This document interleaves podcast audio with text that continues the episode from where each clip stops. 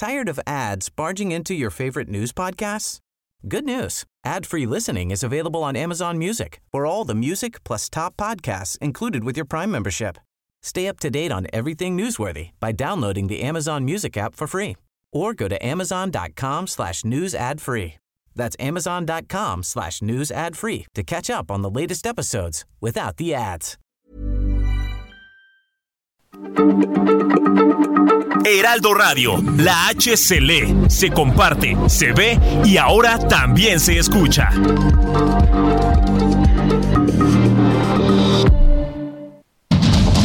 Inicia. Heraldo Noticias de la tarde con Jesús Martín Mendoza. En Heraldo Radio.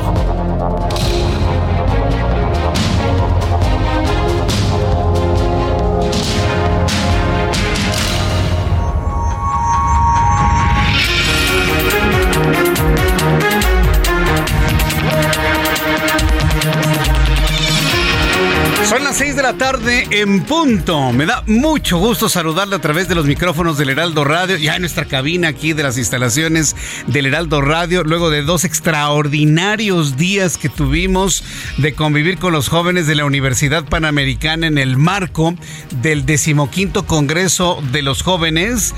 Bueno, pues ya en este jueves 30 de marzo, ya estamos de regreso en nuestra cabina del Heraldo Radio y le tengo toda la información, todas las noticias como a usted le gusta escucharlas. Así que súbale el volumen a su radio, que le tengo la información más importante hasta este momento. Bien, pues hay decisiones desde la UNAM. Decisiones desde la UNAM. Seguramente usted no está enterado de esto porque nada más hemos hablado de la gran tragedia en Ciudad Juárez, Chihuahua. Súbale el volumen a su radio. Esto es importantísimo lo que le voy a decir, que ya es el preámbulo de las decisiones que vienen.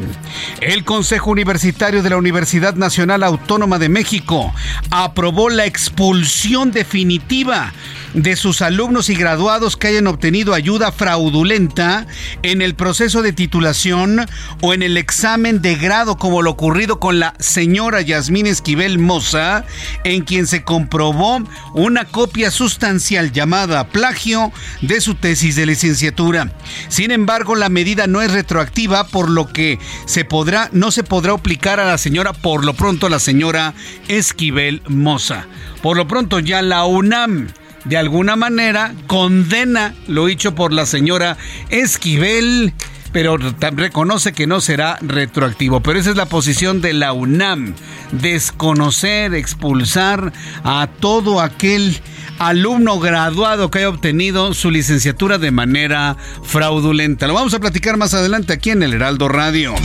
Mientras tanto, la titular de la Secretaría de Seguridad Federal, Seguridad Ciudadana a nivel federal, Rosa Isela Rodríguez, ofreció hace unos instantes una nueva conferencia de prensa con relación a los hechos ocurridos en Ciudad Juárez y el incendio que mató a 39 migrantes. Rosa Isela Rodríguez informó que la empresa Grupo de Seguridad Privada CAMSA, encargada de resguardar la estación migratoria de Ciudad Juárez, donde murieron 39 migrantes el pasado lunes, ya tiene un proceso administrativo para y se le va a rescindir el contrato por parte del Instituto Nacional de Migración. Todo se va perfilando que los responsables serán funcionarios menores los responsables de estos 39 muertos en, eh, en esta central migratoria del Instituto Nacional de Migración en Ciudad Juárez. ¿Sabe cómo lo calificó en entrevista Emilio Álvarez y Casa? En entrevista con Heraldo Televisión, que es el ABC de la Cuarta Transformación. Así lo han calificado los senadores de la oposición. El ABC de la cuarta transformación, el incendio que mata a 39 migrantes. Más adelante le voy a tener detalles de lo que se informó durante esta conferencia de prensa. Además, como tercer punto le informo, al señalar que deben de ser de acceso público, el Instituto Nacional de Transparencia, Acceso a la Información y Protección de Datos Personales, el INAI, le ha ordenado a la Universidad Nacional Autónoma de México hacer pública el título y la tesis, o bueno, la tesis que le dio paso al título universitario del presidente mexicano, luego de que la máxima casa de estudios le negó la solicitud a un particular. El INAI le está ordenando a la UNAM hacer pública esa información y ¿qué cree? Ya lo hizo público. La UNAM ha dado a conocer ya las ligas de Internet en donde se puede consultar el título y el contenido de la tesis que en su momento, después de 14 largos años, el presidente presentó para obtener el título de abogado. En un hecho histórico, este jueves el gran jurado en Manhattan votó por acusar penalmente al expresidente de los Estados Unidos, Donald Trump, por pagar su, su, silencio a Stormy Daniels, una actriz porno durante su campaña presidencial en 2016.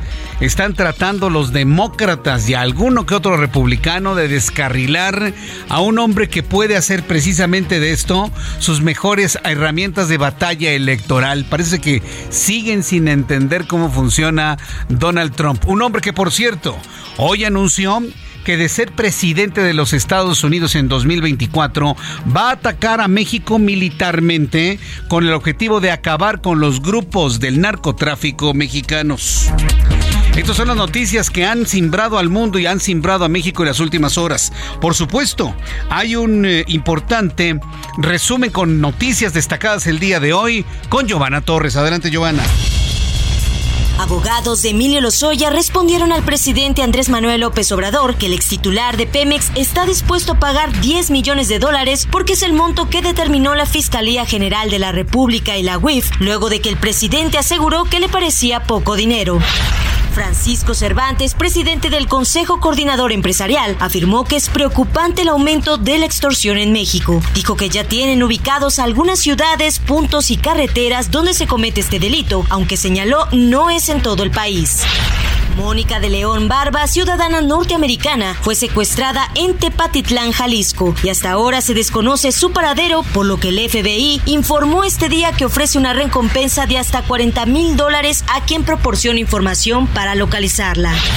El Pleno del Senado aprobó llamar a comparecer a Francisco Garduño, comisionado del Instituto Nacional de Migración, tras la muerte de 39 migrantes el pasado lunes en un centro migratorio en Ciudad Juárez, Chihuahua. Este jueves hubo pánico al poniente de Mérida, Yucatán. Una avioneta presuntamente perteneciente a una escuela de aviación se estrelló en el patio de un predio de la colonia Nueva Zambulá, accidente que dejó un saldo de dos personas heridas. La Comisión Nacional de Cultura Física y Deporte dio a conocer el fallecimiento del arquero mexicano Carlos Daniel Vaca Cordero, de 20 años de edad, joven promesa que había ganado dos medallas de oro y una de plata en los Juegos Panamericanos Juveniles de Cali Valle 2021. Hasta el momento se desconoce el motivo de su fallecimiento. El Papa Francisco, que se encuentra hospitalizado en Roma, sufre una bronquitis de origen infecciosa y está reaccionando bien a un tratamiento de antibióticos, por lo que podría ser dado de alta en los próximos días, informó el Vaticano. La jefa de gobierno Claudia Sheinbaum anunció una denuncia penal contra el restaurante Sonora Grill Prime por incurrir en racismo y discriminación hacia sus clientes. Bien, Giovanna Torres, gracias por la información en resumen del día de hoy. Además, hoy voy a conversar y le invito para que esté muy atento con el ingeniero Carlos Álvarez Flores, presidente de México Comunicación y Ambiente, y también Raimundo Sánchez Patlán con su periscopio del día de hoy, no se lo vaya a perder. Tendré oportunidad de conversar el día de hoy con el periodista Pablo Iriart Hoy voy a conversar con Pablo Iriart, periodista mexicano, usted lo conoce, egresado de la Facultad de Ciencias Políticas y Sociales de la UNAM. Lo recordamos escribiendo en proceso, lo recuerdo en La Jornada, en La Crónica, en La Razón, en programas en TV Azteca, en programas en Grupo Imagen. Bueno, un hombre, un, periodista muy completo que se ha dado la tarea pues de ir documentando la historia de del, del México contemporáneo y está presentando un libro que se llama El Destructor. ¿A poco usted no sabe a quién se refiere con el destructor? Bueno, pues e, efectivamente, se hace una documentación muy clara, muy puntual de, cómo ha sido Andrés Manuel López Obrador desde que empezó a ser un, un líder social del PRI, cuando bloqueaba los postpetroleros y en la idea de que sí podíamos saber en el pasado lo que iba a ocurrir si este señor llegaba a la presidencia de la República como finalmente ocurrió. Yo, creo que el único que lo visualizó, y le voy a preguntar a Pablo Iriart, el único que lo visualizó fue Vicente Fox en su momento cuando López Obrador era jefe de gobierno de la Ciudad de México. El texto es interesante, muy nutrido, lleno de historias, llenos de análisis, para tratar de entender con una visión desde el pasado, el por qué estamos como estamos y qué pasaría en 2024 si el resultado electoral no le es favorable a Morena, es decir, que gane la oposición con el candidato o candidata que finalmente designen, ya sea de la sociedad civil o ya sea emanado desde un partido político. Creo que todos sabemos que López Obrador no va a reconocer una derrota, así sea inclusive por varios millones de votos. ¿eh? Yo también coincido con esa visión de Pablo Iriat, con quien vamos a platicar un poco más adelante aquí en el Heraldo Radio. Mientras tanto, bueno, pues darle la más cordial bienvenida a nuestro programa el día de hoy y vamos de lleno con la información importante de este día. Hay personas que me están preguntando qué pasa en la México Querétaro, qué es lo que sucede en la México Querétaro. Mucha atención, amigos, atrapados en la México Querétaro. Se trata de un bloqueo de vecinos a la altura de la caseta de Tepozotlán. Javier Ruiz nos lo va a dar. ¿Tú me avisas cuándo? Ya lo tenemos en la línea telefónica. Un poquito más adelante voy a tener a Javier Ruiz, quien se ha trasladado hasta este punto para poder tomar contacto con quienes están bloqueando la autopista en ambos sentidos, ¿eh?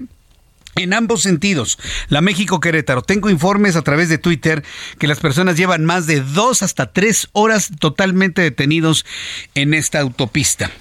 En unos instantes le voy a tener toda la información que se genera en la México Querétaro.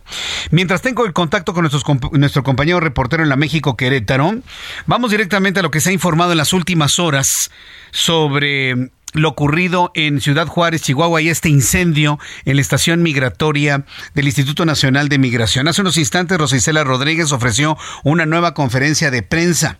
La secretaria de Seguridad Ciudadana, Rosicela Rodríguez, reveló que la empresa CAMS, encargada de seguridad en la estación migratoria de Ciudad Juárez, será multada y se le va a cancelar el contrato otorgado por el Instituto Nacional de Migración. Noemí Gutiérrez, reportera del Heraldo Media Group, nos tiene más detalles de lo que dijo hace unos instantes Rosicela Rodríguez Rodríguez. Adelante, Noemí, gusto en saludarte. ¿Cómo estás? Jesús Martín, muy buenas tardes. Pues sí, como bien comenta Rosa Isela Rodríguez, secretaria de Seguridad y Protección Ciudadana, pues presentó estos avances en la investigación tras el incendio en esta estación de migración en Ciudad Juárez, donde fallecieron 39 migrantes. De entrada dijo que la instrucción presidencial es atender a los heridos, reiteró que no habrá impunidad y dio este mensaje. Escuchemos qué fue lo que dijo hace unos minutos en el Salón Tesorería de Palacio Nacional. La investigación, reitero, está a cargo de la Fiscalía General de la República y del resultado del proceso de las investigaciones se van a deslindar responsabilidades sin importar quién sea. Repito, no habrá impunidad. Lo digo de manera más coloquial, hasta donde tope. Bueno, y también como, como bien comentabas, también ya se identificó esta empresa que brindaba seguridad a esta estación migratoria, es el grupo de seguridad privada CAMSA.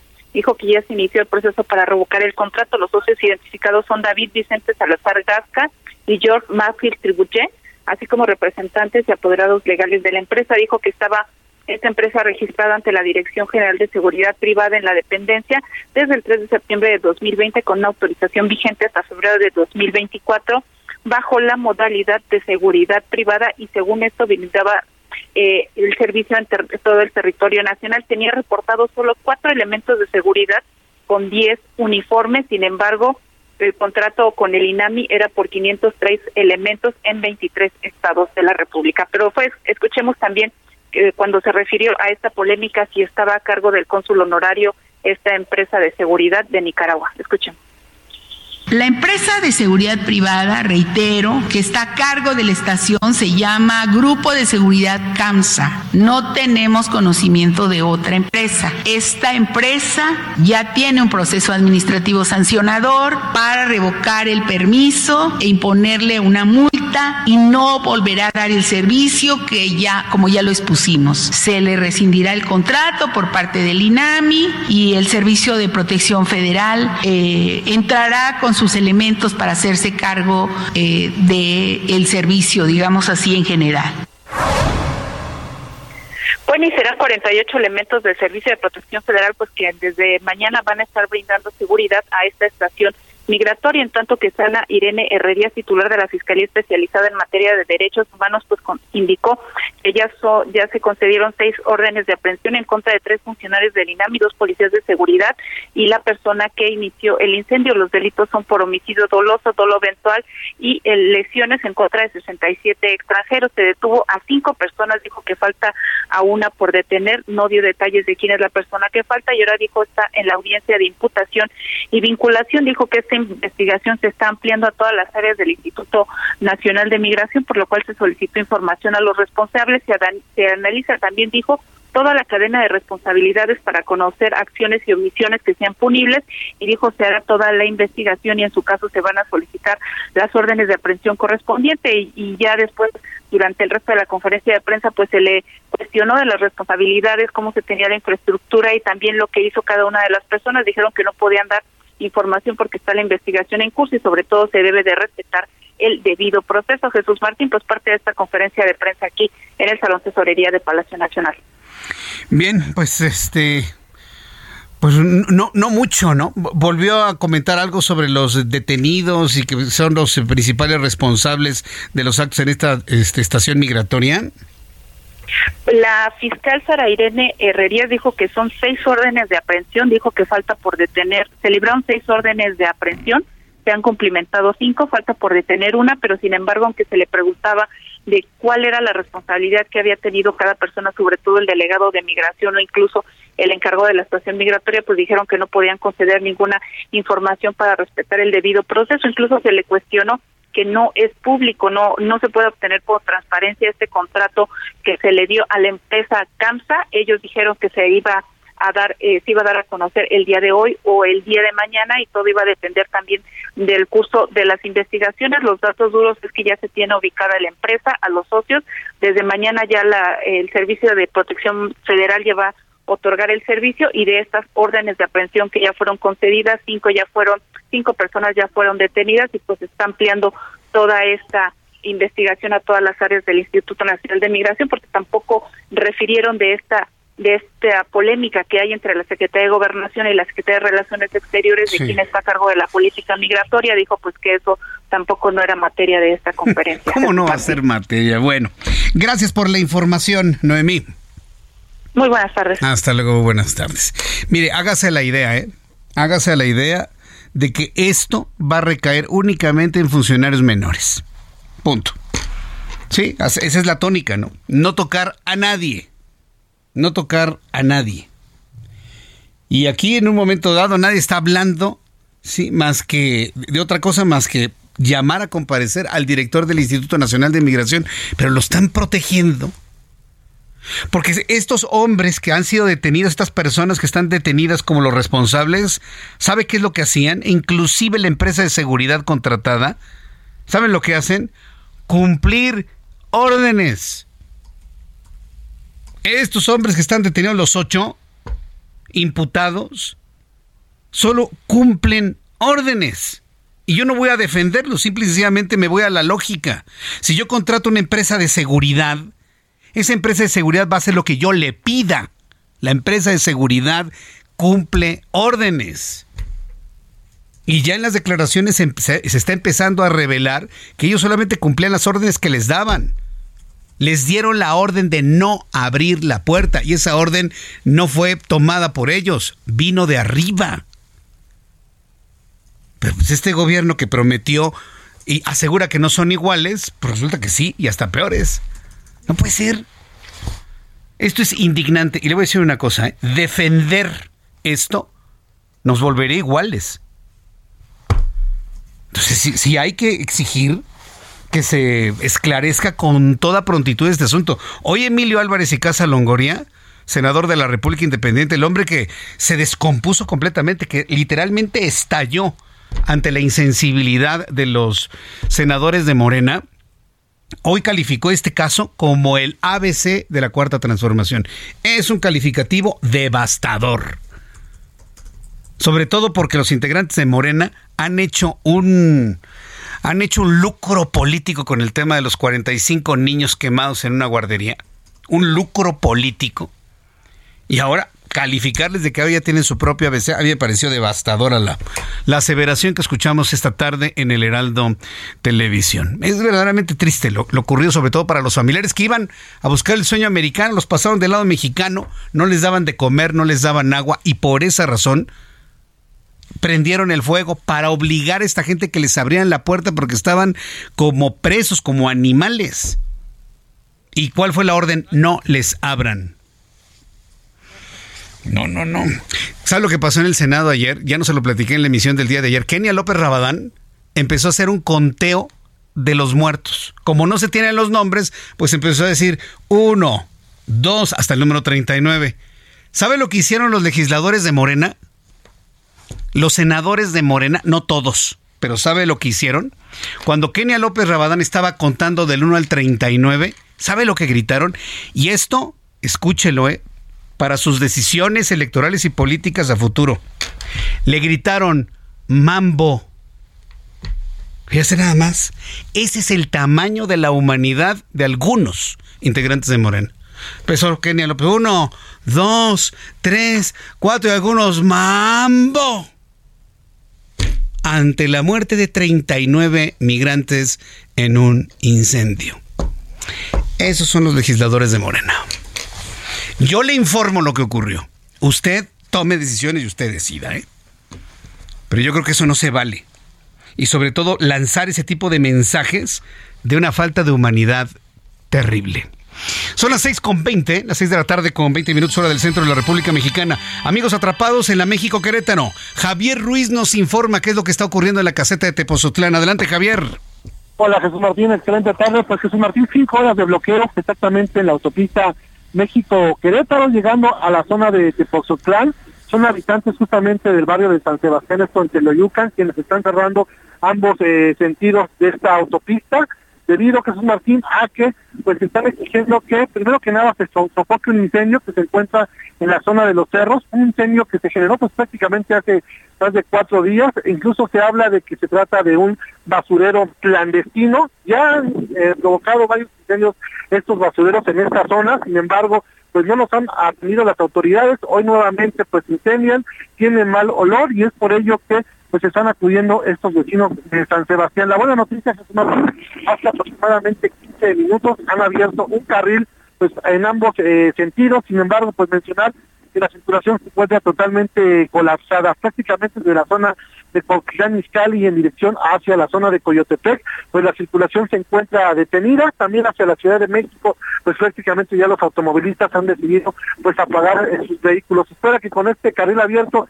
pues poco a poco comience pues a transitar, tanto para Querétaro como para la Ciudad de México, y por supuesto se espera que en las próximas horas también den una respuesta las autoridades del Estado de México, principalmente de la zona del municipio de Teloyuca, quienes pues reitero denuncian que este, estos cerros pues prácticamente los utilizan de basureros clandestinos. Las alternativas pues de preferencia utilizar la carretera que lleva a Teloyucan, es más bien porque pues, realmente no hay otra mejor opción. La circulación está detenida en todo este punto. De momento, el reporte que tenemos. Correcto. Bueno, entonces eh, son vecinos que se están quejando de que alguien está utilizando, convirtiendo las laderas, la falda de los cerros en basureros clandestinos. ¿Cuántos vecinos son de San Sebastián quienes están bloqueando? son aproximadamente 60 vecinos, Jesús Martín, en ambos sentidos. Han colocado incluso pues algunas eh, llantas, algunas piedras y palos para evitar que pues puedan cruzar pues, los automovilistas.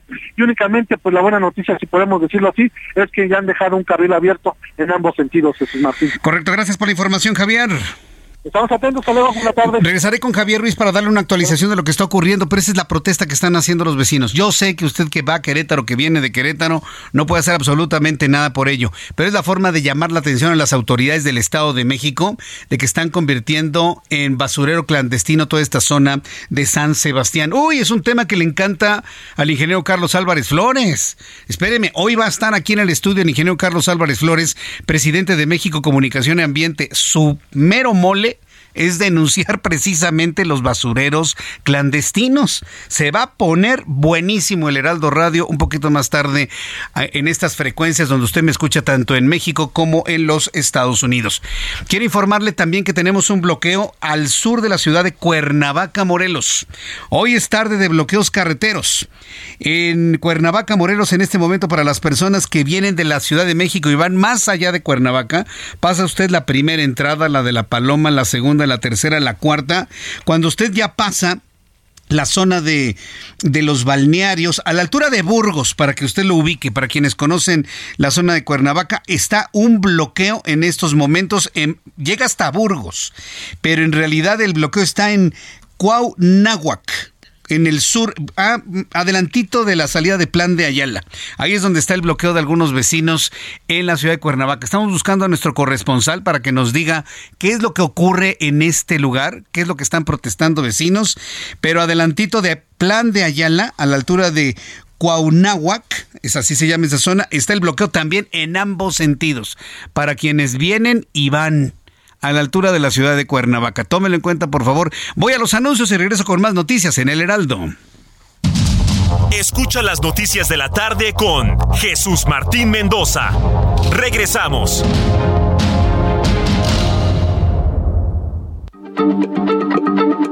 Heraldo Radio, la H se lee, se comparte, se ve y ahora también se escucha.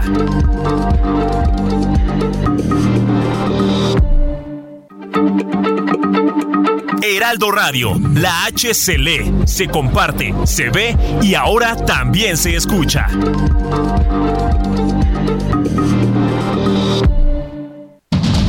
Continúa Heraldo Noticias de la tarde con Jesús Martín Mendoza.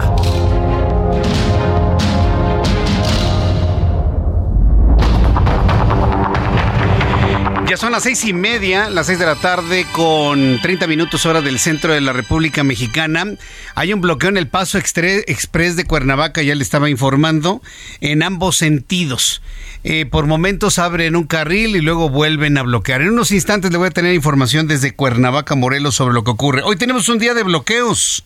También le informo sobre un bloqueo de vecinos en la avenida Tláhuac, ahí donde está el el, paso elevado del metro, ese que se cayó. Bueno, en esa avenida Tláhuac, en la esquina con calzada tasqueña, manifestantes cierran totalmente la vialidad. Eje 3 Oriente y Ermita Iztapalapa, para que lo tome en cuenta. Tenemos tres bloqueos, tres. Uno en la México Querétaro, otro en la México Cuernavaca, otro en la calzada Tláhuac. Se antoja una tarde de pronóstico reservado. Y parece que sí va a llover, ¿eh? Y parece que sí va a llover al ratito. A ver si no vuelven a suspender el concierto en el Foro Sol. A ver si no lo vuelven a, a suspender. Pero ya le estaré informando oportunamente aquí en el Heraldo Radio.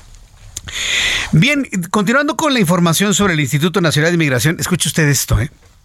Escuchábamos a la señora Rosa Isela Rodríguez en su conferencia matutina. Le preguntan si los responsables de tanto de gobernación, Secretaría de Relaciones Exteriores y cuando se señala gobernación, entiéndase, Instituto Nacional de Migración, dice que no era tema de la conferencia.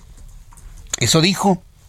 Bueno, pues Jorge Vázquez Campbell, abogado de los migrantes sobrevivientes del incendio en la estación migratoria de Ciudad Juárez, denunció fíjese, con base en las declaraciones, eh, testimonios de los que estaban ahí, denunció que el propio titular del Instituto Nacional de Migración en Chihuahua, en Chihuahua, Salvador González Guerrero, dio la orden para que no se abriera la celda donde se encontraban las víctimas al momento de extenderse el fuego. Fue el titular del Instituto Nacional de Migración el que dijo no les abran. ¿Y qué hizo la empresa contratada? Pues obedecer órdenes. Eso no justifica que alguien tendría que haber desobedecido esa orden a abrir la celda por un asunto de vida y humanidad. Pero como vivimos en un país en donde se le explota al trabajador, y no voy a decir la palabra de color porque me, van, a, me van a lanzar a Conapred, ya ni eso podemos decir, pero ya me entendió la palabra, ¿no? Es un país que abusa y explota al trabajador. Si tú no me obedeces, te corro. Como el miedo es, si usted no haces lo que yo te digo, te corro, pues la gente obedece así se trate de una orden con implicaciones criminales, como es la de no abrir la celda. Bueno, pues hoy ya se sabe que fue Salvador González Guerrero el que dio la orden de que no se abriera la celda donde se encontraban las personas que murieron luego del incendio. El abogado, explicó que el lunes pasado que ocurrió la tragedia, cinco migrantes comenzaron una protesta tras ser detenidos ese mismo día. Fueron objeto de burlas por parte de los vigilantes del área, lo que causó su molestia y con el objeto de forzar la apertura de la reja, quemaron un colchón ellos pensaban que yo le prendo fuego a esto y nos van a tener que abrir, pues no contaban con que los integrantes del Instituto Nacional de Inmigración mexicanos iban a decir, pues no les abran con todo y fuego, ¿no? Llevaban un encendedor, entonces con el encendedor le prendieron fuego al colchón, eh, se extendió el fuego y la orden fue no les abran. Y cuando vieron que el fuego se extendió y el humo se extendía, salieron corriendo. ¿Cómo se le llama a una persona que sale corriendo? Ándele. Exactamente, lo dijo claramente. Entonces, eso es la, historia que ya se conoce por parte de los abogados y los testimonios de los sobrevivientes de esa tragedia del lunes pasado.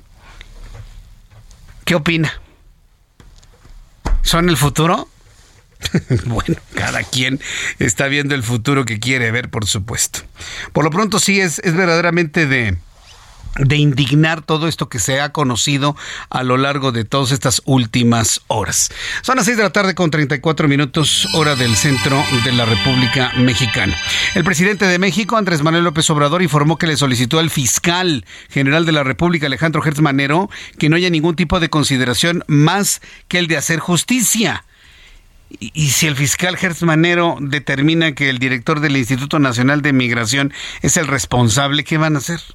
Se los han protegido a cabalidad. ¿Qué van a hacer? Bueno, pues dice que no haya ningún tipo de consideraciones más que el de hacer justicia en la indagatoria sobre los hechos ocurridos en Ciudad Juárez, donde murieron 39 personas. Agregó que todos los funcionarios se van a mantener en su cargo hasta que haya resultados de las investigaciones y así lo aseveró el presidente.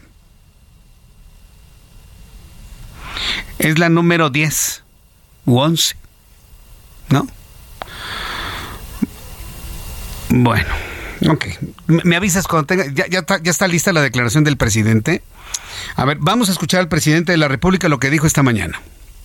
Y hablé con el fiscal para pedirle de que no haya ningún tipo de consideración más que el de hacer justicia, que actúen con profesionalismo, con absoluta libertad y que eh, se descarte la impunidad, que no haya impunidad. Pues sí, no va a haber impunidad. ¿Por qué? Porque el culpable va a ser el vigilante en turno que no abrió la reja. Ese va a ser el culpable. Entiéndame, ese va a ser el culpable. No va a ser el director del Instituto Nacional de Inmigración en Chihuahua, ni el federal, ni el secretario de Gobernación, ni el secretario de Relaciones Exteriores. Va a ser el celador, el vigilante que estaba en turno, pero que el hombre solamente recibió una orden y que la cumplió a pie juntillas por miedo a que lo corrieran. ¿Sí? Ese es el responsable para esta forma de ver las cosas. Véalo. Y, sí, no va a haber impunidad, por supuesto. Se le va a acusar al trabajador. Claro está. Bueno, pues esto es lo que dijo el presidente de la República. Durante todos estos días le voy a ir actualizando lo que informe tanto Rosicela Rodríguez en las conferencias en la conferencia matutina, seguramente va a estar, en conferencias vespertinas y posteriores, pero ahí está el compromiso de llegar al fondo de esta investigación, aunque sabemos muy bien cuáles son las líneas de responsabilidad, ¿no cree usted? Hace unos instantes le platicaba lo que sucedió ayer en el Senado de la República. Se dieron con todo, precisamente con el tema de los migrantes. Hoy el punto de discordia y de vaya de confrontación fueron los comisionados del INAI que siguen sin dar una, un avance concreto para que sea operante este Instituto de Transparencia. A unas horas de que vence el plazo para los, los tres nombramientos a comisionados del INAI que faltan, senadores de la oposición y de Morena se enfrentaron otra vez en el Senado. Esto ocurrió el día de hoy. Ambos acusan de falta de transparencia, mientras que Morena propone que el presidente designe a los comisionados. O sea, él decide todo Misael Zavala, reportero del Heraldo Media Group, nos informa. Adelante, Misael. Platícanos en la confrontación del día de hoy. Efectivamente, Jesús Martín, buenas tardes, buenas tardes al auditorio. Pues hoy el Senado, hace unos minutos Jesús Martín concluyó su sesión de hoy sin un acuerdo para nombrar a tres comisionados de este Instituto Nacional de Transparencia y Acceso a la Información y Protección de Datos Personales, el INAI, por lo que el pleno de ese órgano quedará inoperante a partir del primero de abril, ya que solo tendrá cuatro de sus siete integrantes.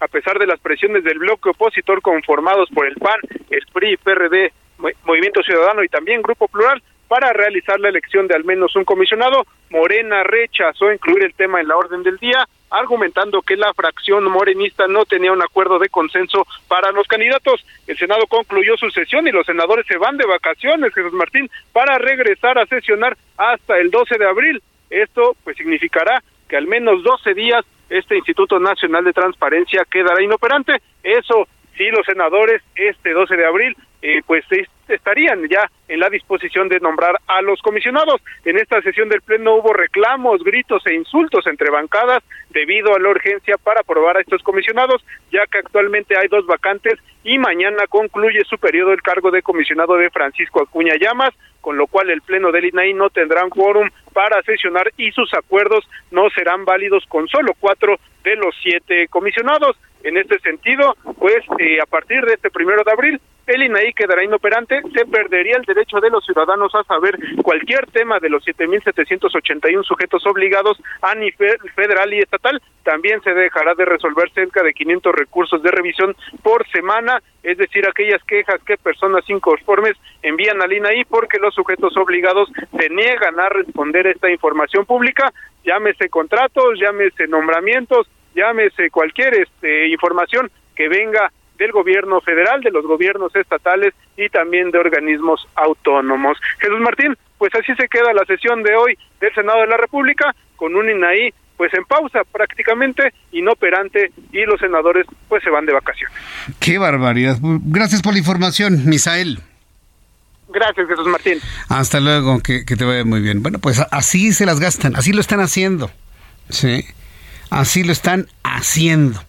Cuando el presidente ayer, sí, ayer o anteayer, dio a conocer, dio a conocer, fíjese lo que son las cosas, dio a conocer lo que se van a llevar de liquidación, finiquito, tanto Lorenzo Córdoba como eh, Edmundo Jacobo, ahora que ya se van el próximo 3 de abril, presentó en su conferencia matutina, pues hay unos documentos en donde habla que cada uno se llevará como producto de su ahorro, subrayo, como producto de su ahorro, de su fondo de ahorro, beneficios y demás como trabajadores que son 10 millones de pesos.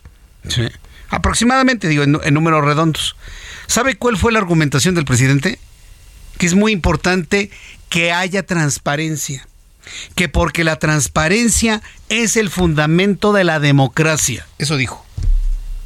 Te lo informamos oportunamente. Pero el mismo presidente ha instruido a sus legisladores de que no nombren comisionados para que el Instituto de Transparencia, a partir del 1 de abril, no pueda operar. ¿Cómo se entiende eso?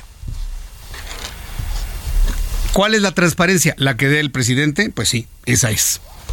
Habla de transparencia como fundamento principal de la democracia, pero no hay nombramientos de comisionados para que el Instituto de Transparencia opere. Yo se lo presento así como es. Una de las últimas resoluciones de operatividad del INAI o INAI en, materia de transparencia es lo que ha ordenado en torno al título y al, al título y la tesis del presidente mexicano en funciones. Luego de que la UNAM negó la solicitud de un particular para hacer pública la tesis y el título universitario del actual presidente, el Instituto Nacional de Transparencia, Acceso a la Información y Protección de Datos Personales, todavía operante el día de hoy, le ha ordenado a la UNAM la publicación de esos documentos, porque es un asunto de transparencia fundamental. En su última sesión con quórum ante la salida del comisionado Francisco Javier Acuña, el Pleno del INAI a través del comisionado Adrián Alcalá explicó que tanto la tesis como el título profesional del presidente deben ser de acceso público por tratarse de un funcionario del más alto rango en el país, lo que fortalece el ejercicio de rendición de cuentas. A pesar de que la UNAM argumentó que se trata de documentos clasificados, pero debo informarle que ya accedió la UNAM y ha dado a conocer ligas que lo llevan a conocer tanto el título como la tesis del actual presidente en funciones. Son las 6 de la tarde con 43 minutos hora del centro de la República Mexicana. Ya ve por qué sí es importante tener un instituto de transparencia porque si usted quiere conocer alguna información, pues hay un instituto que le protege a usted ese derecho.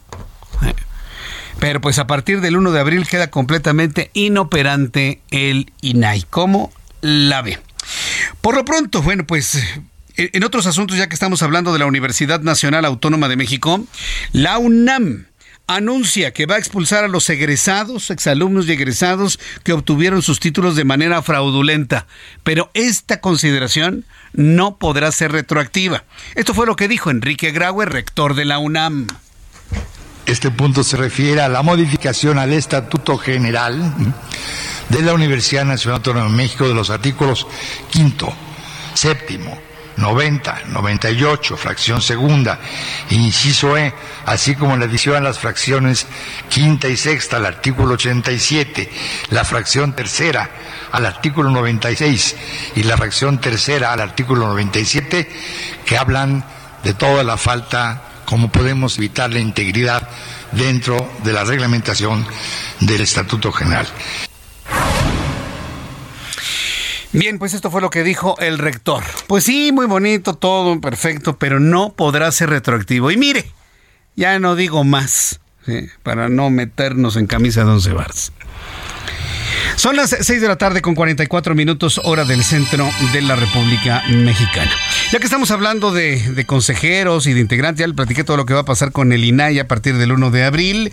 ¿Qué va a pasar con el Instituto Nacional Electoral? Pues fíjese que ante la falta de acuerdos también en la Cámara de Diputados para determinar estos consejeros, se perfila que por primera vez en la historia, fíjese, la elección de cuatro consejeros del INE se va a realizar, dicen que por insaculación.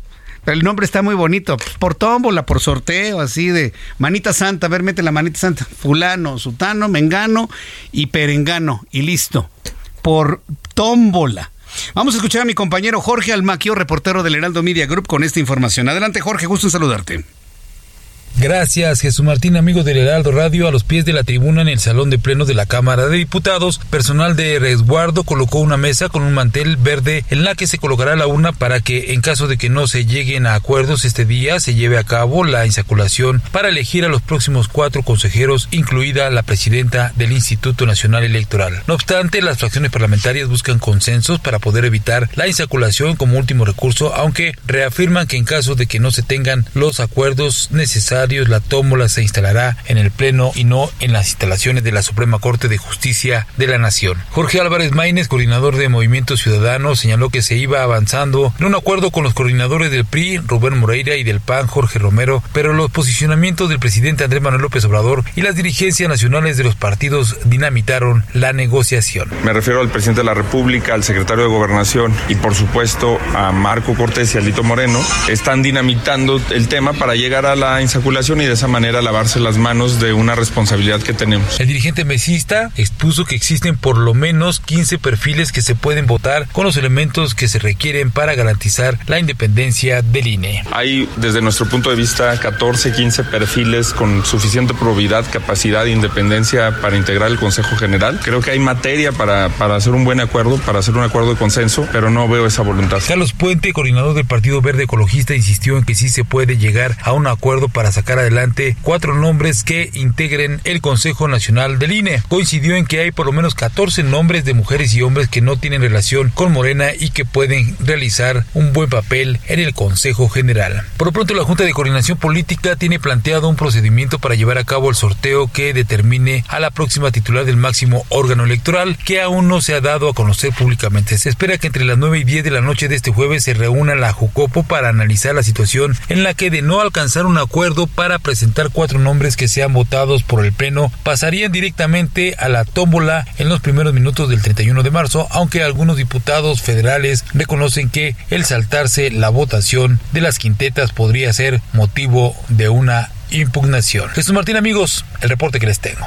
Muchas gracias por la información a mi compañero Jorge Almaquio. Son las 6 de la tarde con 47 minutos tiempo del centro de la República Mexicana. Súbale el volumen a su radio. Está con nosotros aquí en el estudio Raimundo Sánchez Patlán, subdirector editorial del Heraldo de México, analista político. Él es eh, quien escribe Periscopio, su columna de análisis político. Mi querido Raimundo, bienvenido. ¿Cómo estás? Mi querido Jesús, un, un gusto estar aquí contigo y con tu auditorio de Heraldo de Heraldo Radio. ¿Qué semana hemos vivido, eh? ¿Y qué, semana vamos a vivir? Porque, bueno, va a empezar la Semana Santa. Ajá.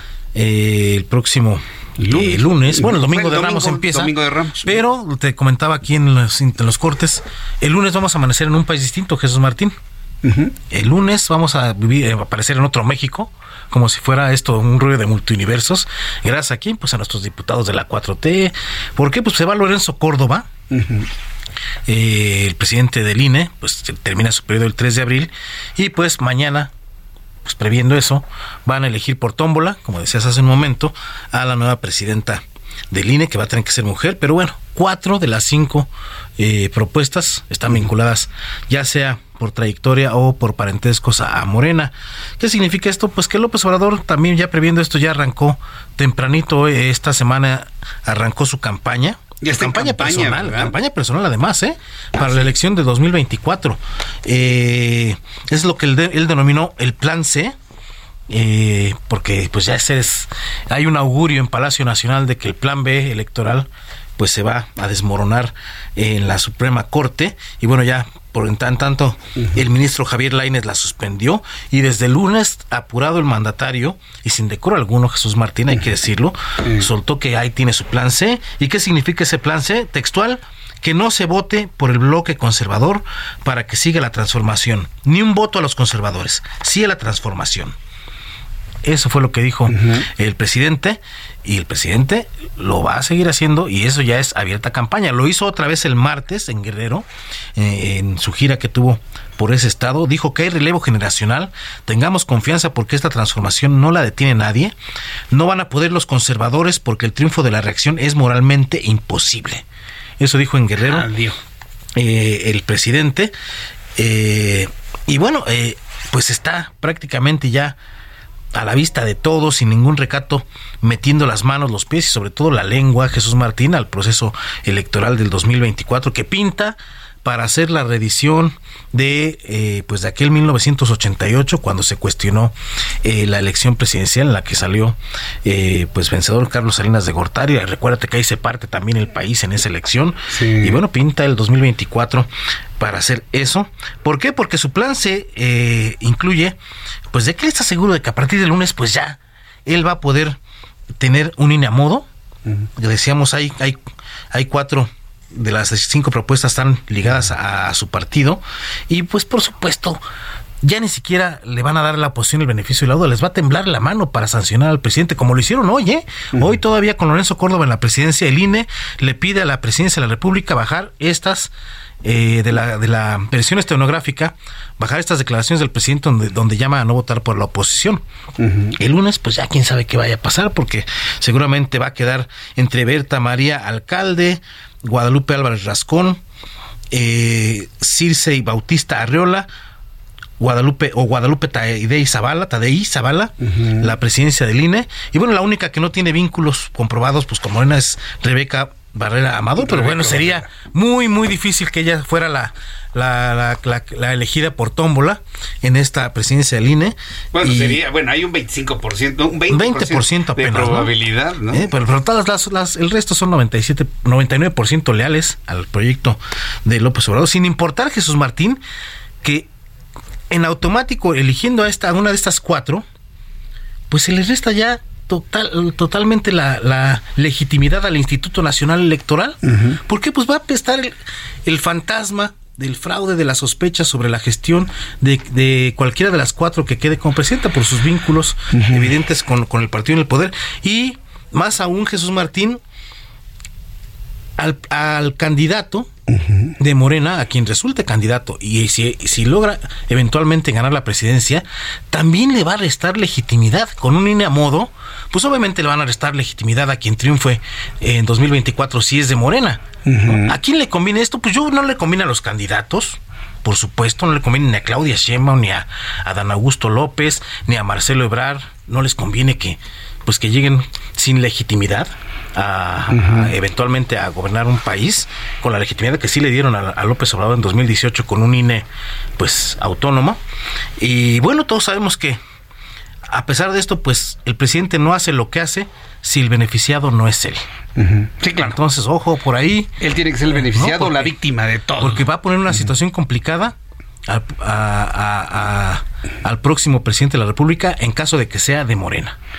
Lo va a poner ya por lo menos la legitimidad, pues no la va a tener al 100% y va a ser difícil eh, remar con ese, con ese, es- con ese, pues esa sombra detrás, ¿no? Qué barbaridad. ¿Qué, qué- qué- qué país se nos está construyendo o destruyendo en las manos, Ray? ¿Tú Así cómo lo es. ves? Pues bueno, vamos a esperar.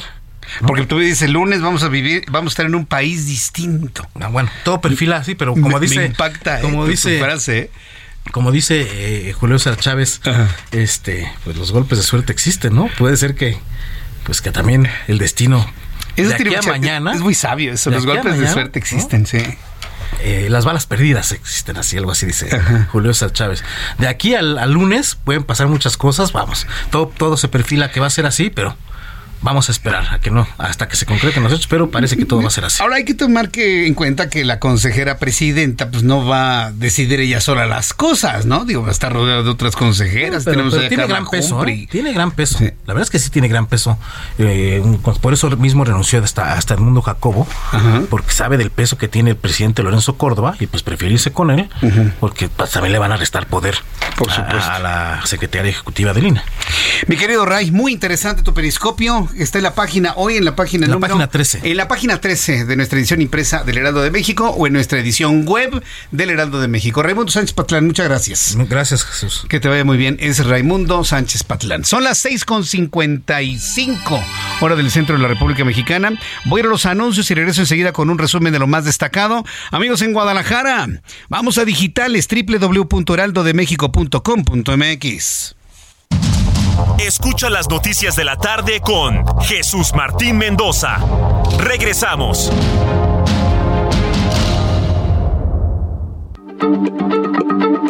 Heraldo Radio, la H se lee, se comparte, se ve y ahora también se escucha.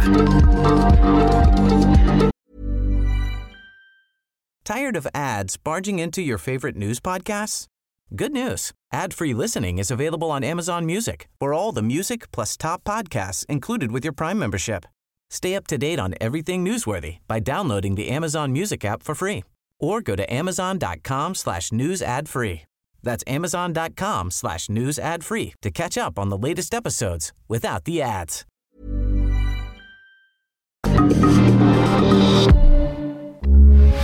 Heraldo Radio, con la H que sí suena y ahora también se escucha.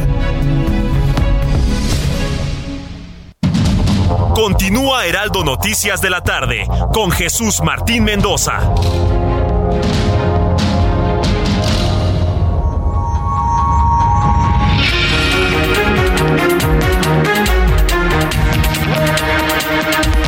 Las 7 en punto, las 19 horas en punto tiempo del centro de la República Mexicana. Continuamos con la información en el Heraldo Radio. Y bueno, para este fin de semana, estamos empezando ya un fin de semana que abre lo que es la Semana Santa. El próximo domingo es Domingo de Ramos, por cierto, ¿eh? Ya el, el próximo domingo es Domingo de Ramos. Y de esta manera muchas personas empiezan a salir de vacaciones. Yo quiero proponerle en este momento, si usted está pensando tomar algunos días, que tenga un doble objetivo en este fin de semana, por ejemplo, previo a la Semana Mayor, para iniciar sus vacaciones. Que se dé una vueltecita al estado de Morelos. Ve que luego le he platicado de este estado de la República, que por cierto, el día de hoy tiene un bloqueo en la autopista México-Cuernavaca eh, a la altura del Paso Express. Pero esto se va a resolver al rato y este fin de semana pues las condiciones van a estar muy buenas para irnos al estado de Morelos y ante esa opción que nos brindan nuestros amigos del desarrollo Vista Hermosa, pues hemos vuelto a invitar a Germán Ortiz, quien es gerente de ventas de este desarrollo, en donde están vendiendo algunos terrenos eh, para que usted de alguna manera se haga de un patrimonio, una segunda vivienda, construir su casa de descanso, que entiendo que esa es la idea. Germán Ortiz, bienvenido, ¿cómo está? ¿Cómo está Jesús Manuel? Te agradezco esta invitación. Jesús Martínez, Jesús mi nombre. Martín, perdón. Buenas tardes nuevamente. Un gran saludo a todos los radioescuchas y por supuesto, señor, señora, pensado en hacerse de un patrimonio, dejar de rentar o cómo invertir de la mejor manera. Por eso el día de hoy aquí para invitarlos a conocer en este nuevo desarrollo Vista Hermosa en Villa de Ayala, Morelos, terrenos a bordo de carretera para ese negocio con el que siempre ha soñado, terrenos en un corredor turístico. turístico. Tenemos, por ejemplo, el, paracaid el paracaidismo a 15 minutos, con una oferta gastronómica, por ejemplo, como la asesina y como te decía, con transporte público desde Ciudad de México hasta Villa de Ayala. A ver, el paracaidismo es el de, te, el de eh, Teques, el de Teques, ¿verdad? El de Tequesquitengo. Es el Sky Cuautla. Ah, el Sky Cuautla es Así el que es. está cerca. Ah, ya. solo yo- 15 minutos. Yo pensé que era el de, el de Tequesquitengo. No, en el Sky Cuautla. Entonces nos queda cerca para echarnos desde paracaídas. Pero a ver, hablando de, de las áreas, de los terrenos, ¿cuáles son los beneficios y cuáles son las cosas que tiene de bondad, más allá de la asesina? Y que todo eso, bueno, pues no, lo podemos encontrar en Cuernavaca. Pero a ver, platíquenos de los terrenos. ¿Qué es lo que llama la atención? Por supuesto que sí, de entrada son terrenos completamente planos, no hay que emparejar, no hay que rellenar. Terrenos, como te decía, bordo de carretera para algún negocio con el que siempre han soñado. Y hay transporte público desde Ciudad de México hasta Villa de Ayala, Morelos. ¿Por qué negocio? ¿Por qué, por qué me dices negocio que siempre se ha soñado? ¿Es para revenderlos o poner locales? Poner algún local lo puede hacer con toda confianza, por supuesto que sí, son terrenos completamente planos, no hay que emparejar, rellenar 8 metros de frente por 20 de Pero fondo, ¿cómo está el uso del suelo? ¿Es habitacional o es comercial? Es ambas, uso habitacional y comercial es H2, lo puede construir sin ningún problema. Ajá, o sea, de- planta baja y dos niveles. Así es. Correcto. Entonces, con uso de suelo ya establecido para comercio Así y es. para vivienda también. Así es. Pero ¿de qué manera se va a regular de que pues haya zonas de vivienda y zonas de comercio? Ah, bueno, mira, tenemos nuestro plano en este caso donde vamos a Ah. presentar cómo está todo perfectamente bien. Obviamente los trenes a bordo carretera son los que están volando porque, bueno, la gente, como te decía, busca siempre una segunda opción en este caso para irse al bello estado de Morelos. Por eso estoy aquí para hacerles esta cordial invitación para este domingo. Y bueno, señor, señora, ¿dónde va a pasar Semana Santa? Qué mejor que en el bello estado de Morelos, rodeado de balnearios. Está el ex convento de San Agustín, que es patrimonio de la humanidad. De hecho, desde que salimos desde la Ciudad de México, nosotros vamos por la carretera México-Cuautla. Vas a ver los volcanes, que bueno, desde ahí vas viendo otro otro clima completamente diferente. Es, es la carretera que se van por la Ignacio Zaragoza y luego toman la desviación hacia Cuautla y toman esa... Es muy buena esa autopista, ¿eh? Así es. Y entonces se van y llegan hasta Cuautla o antes de Cuautla se desvían. Llegamos a Cuautla y damos hacia Izúcar de Matamoros. Ah, ya, correcto. Comentábamos en otras eh, entrevistas que, bueno, todos los caminos nos llevan a Villa de Ayala, en este caso a Vista Hermosa, porque podemos irnos por la México-Cuernavaca, Xochimilco, Huastepec, o por la cual nos vamos nosotros, que es México-Cuautla. El municipio es Villa de Ayala. entonces. Villa de Ayala. Y el es. desarrollo se llama Vista Hermosa. Muy bien.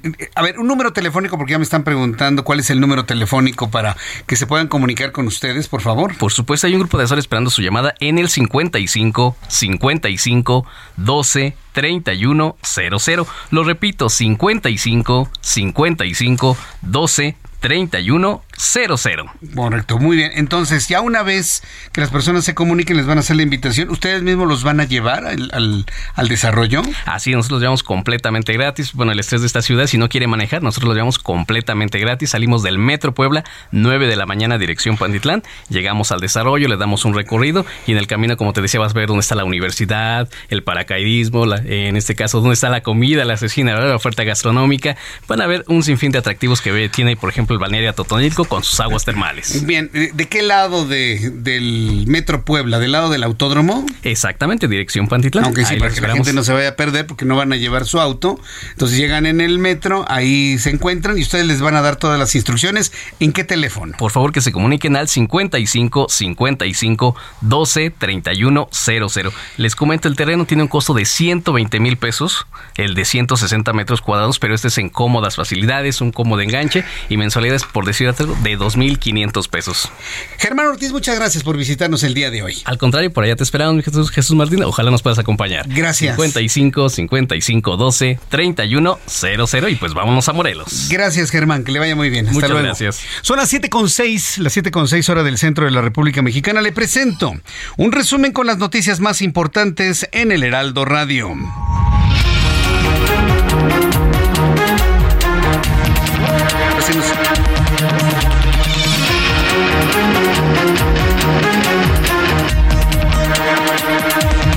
Son las noticias en resumen aquí en el Heraldo Radio. En primer lugar, informarle que el FBI de los Estados Unidos ha informado que ofrece una recompensa, se busca.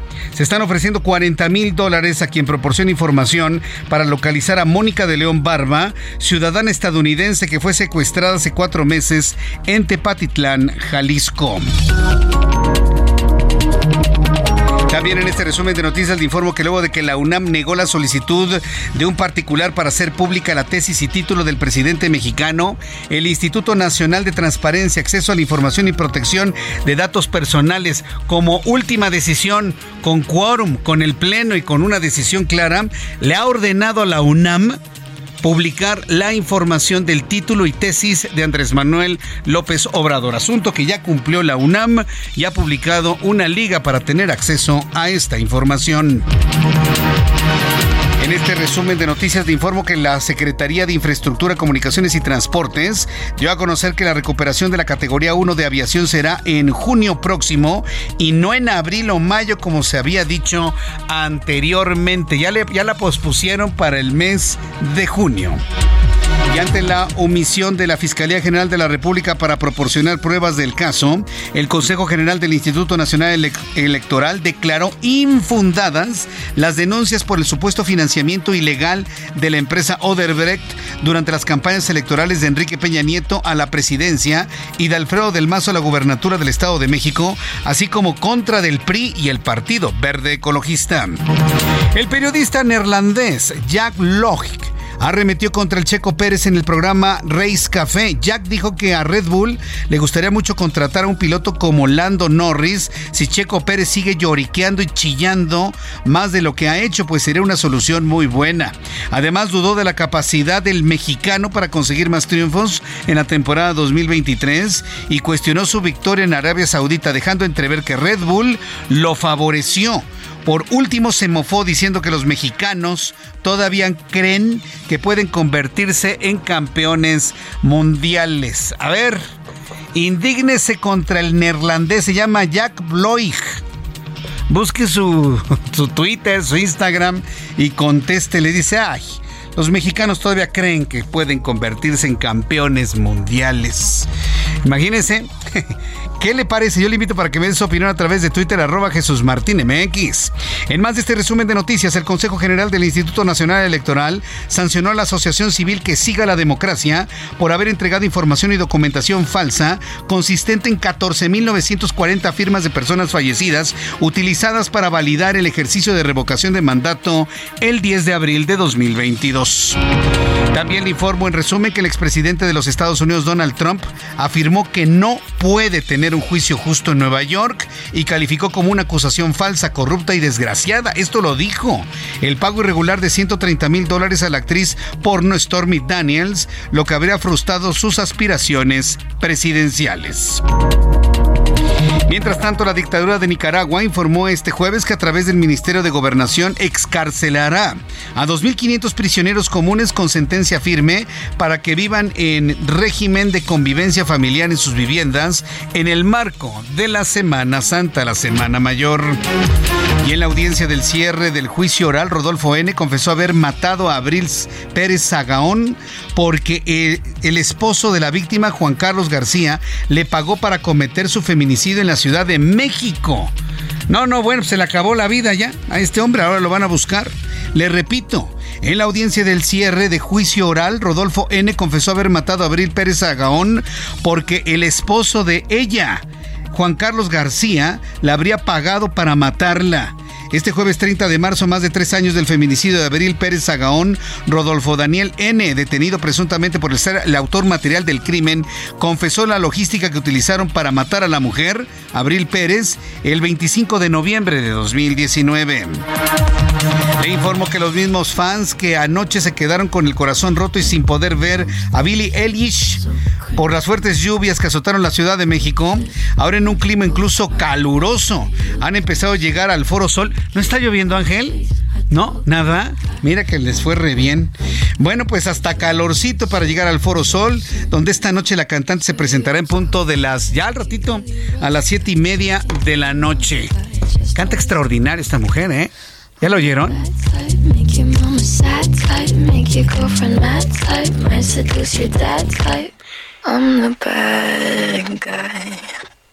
Esas vocecitas, ¿no? Así sexys, muy bien entonada, pero sobre todo del enorme gusto de los chavos ¿eh? actualmente. Yo en realidad no la conocía del todo, pero cuando empecé a escuchar su música digo, ah caramba, me gusta, me gusta, me gusta lo que hace esta cantante estadounidense. Bueno, se presenta hoy, siete y media, en reposición al concierto cancelado el día de ayer.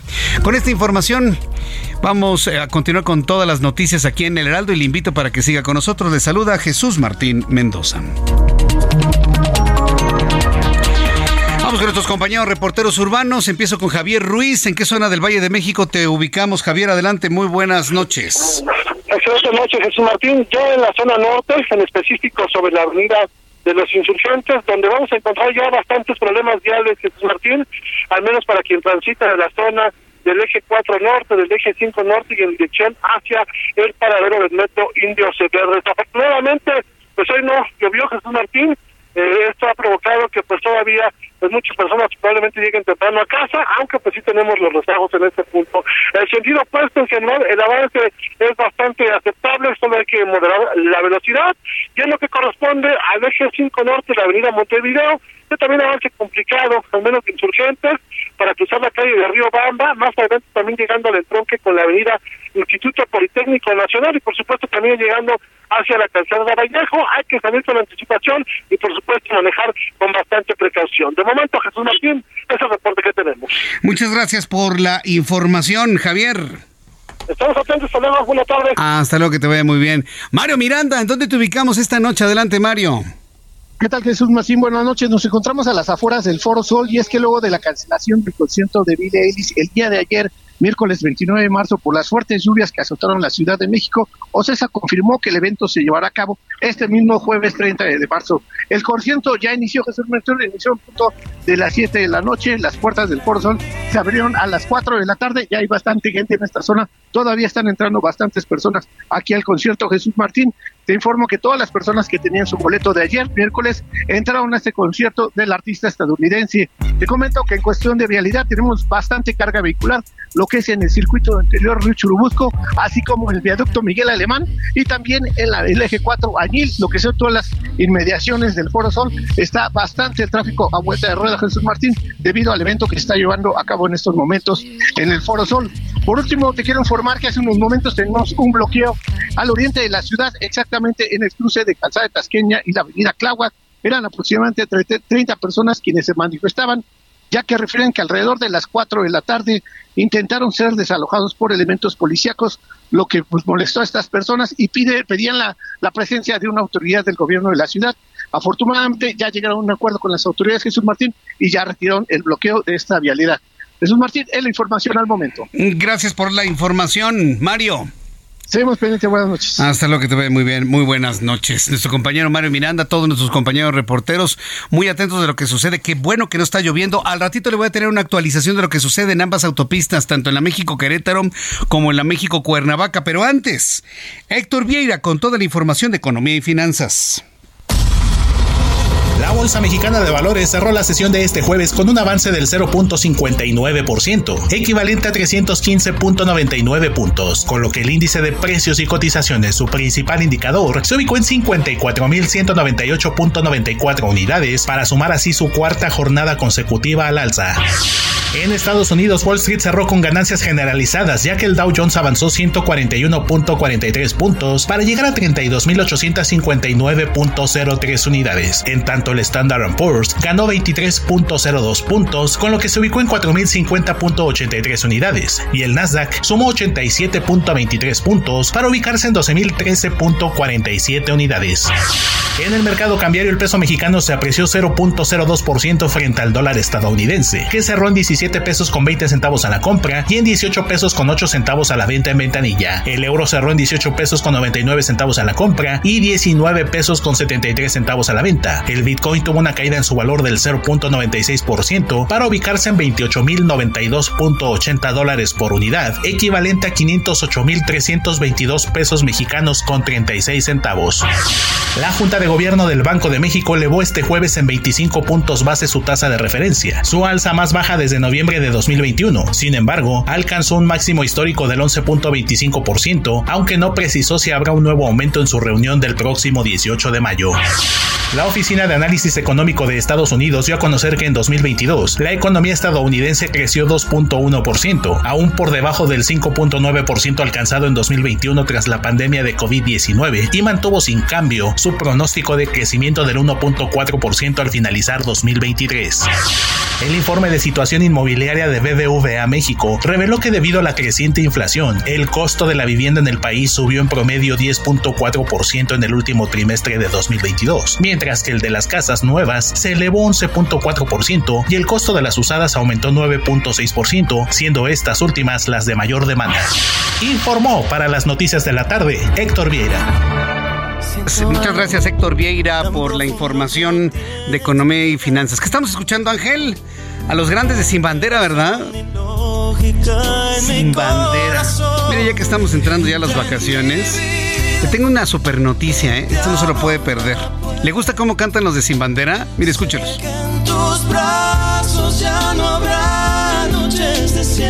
No, para los que están súper enamorados, ¿no?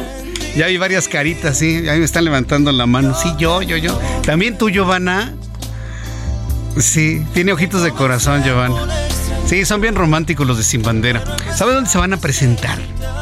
Se van a presentar en un, en un lugar que está de alguna manera pues ocupando ese espacio vacío que dejó Cuauhtémoc Blanco al abandonar el centro de espectáculos de Tequesquitengo que impulsó en su momento Graco, Graco Ramírez García Abreu, ¿se acuerda del anterior gobernador del estado de Morelos?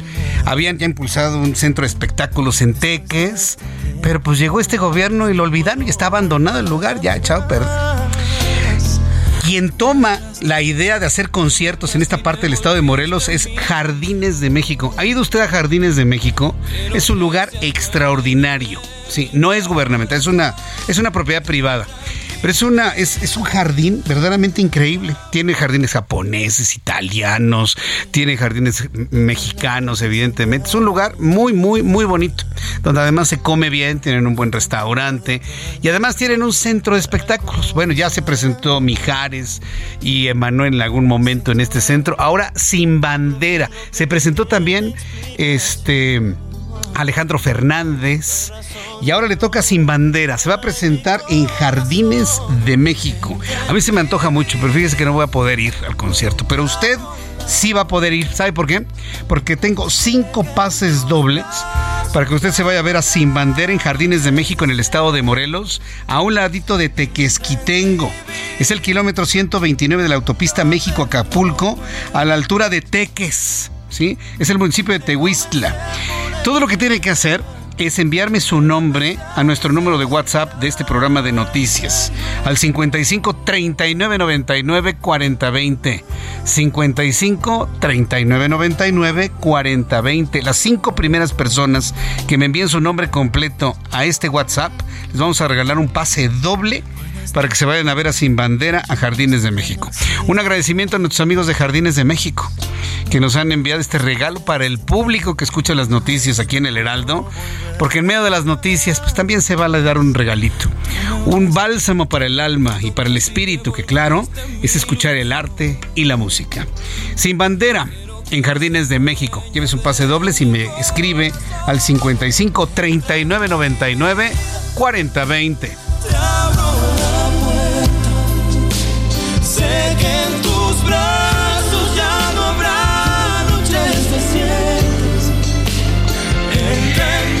Bien, cuando son las 7.20, las 7.20 hora del centro de la República Mexicana, Chihuahua ha estado en el centro de la noticia, ¿eh? ha estado en el centro de la noticia. Y hace unos instantes, fíjese que trascendió una información de que César Duarte, exgobernador de Chihuahua, habría sufrido un infarto. Posteriormente la noticia empezó a ser desmentida y mejor entramos en contacto con Federico Guevara, nuestro corresponsal en Chihuahua, que nos informa. Adelante, Federico. Buenas tardes, buenas noches. Sí, efectivamente, como tú bien comentas, eh, desde hace varias semanas se ha estado hablando de la salud del exgobernador César Duarte.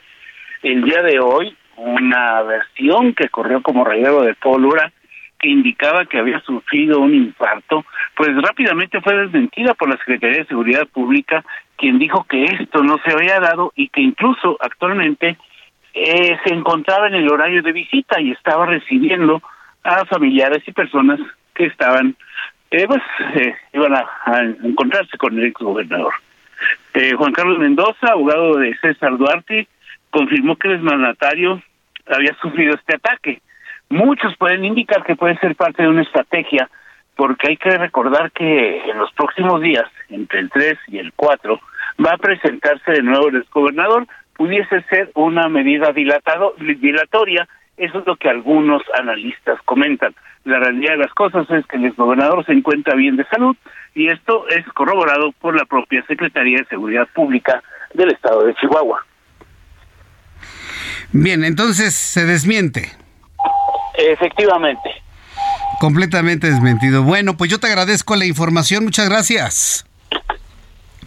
Gracias. Bueno, qué, bueno que ya pudimos con nuestro corresponsal allá en Chihuahua desmentir, eh, desmentir este acontecimiento. Bien, cuando son las 7.22, hora del centro de la República Mexicana, ¿sí? Eh, me da mucho gusto saludar a través de la línea telefónica. Se lo anuncié al inicio de nuestro programa conversar el día de hoy con el periodista Pablo Iriart. Él es periodista egresado de la Facultad de Ciencias Políticas y Sociales de la UNAM. Recordábamos al inicio de este programa su paso por proceso, por la jornada, por la crónica, por la razón, por TV Azteca, por imagen. Estimado Pablo Iriart, bienvenido al Heraldo. ¿Cómo le va?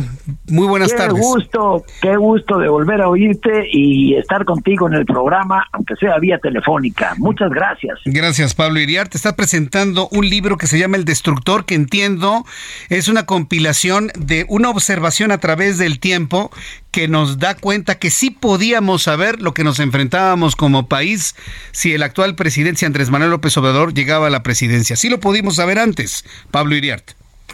Eh, sí, en efecto, pero había que haberle dado un seguimiento eh, puntual que la sociedad ni nadie tiene la obligación ni el cuidado de darle a un político.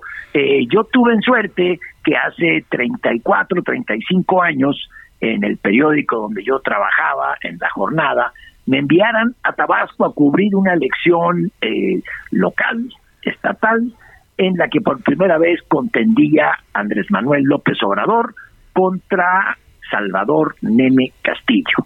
Bueno, llegué allá y recorrí hice algunos recorridos por parte del Estado con Andrés Manuel López Obrador y conocí en el terreno y en su juventud el talante autoritario e intolerante del personaje y cómo se ha ido, cómo se fue desarrollando todo eso que hoy vemos y que a muchos nos preocupa, a otros por supuesto les asusta y les aflige y que eso tenía manifestaciones muy claras desde el inicio de su carrera, luego como jefe de gobierno, como opositor y ahora como presidente. Eh, Pablo Iriart, voy a los anuncios y regreso con más de esta entrevista. Estoy conversando con Pablo Iriart con su libro El Destructor. Regresamos.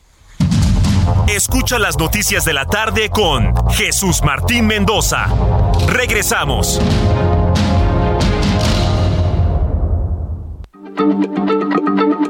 Heraldo Radio, la H se lee, se comparte, se ve y ahora también se escucha.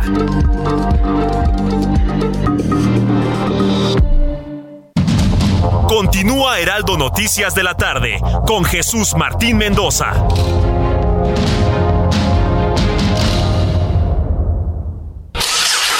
¿Viajas por carretera?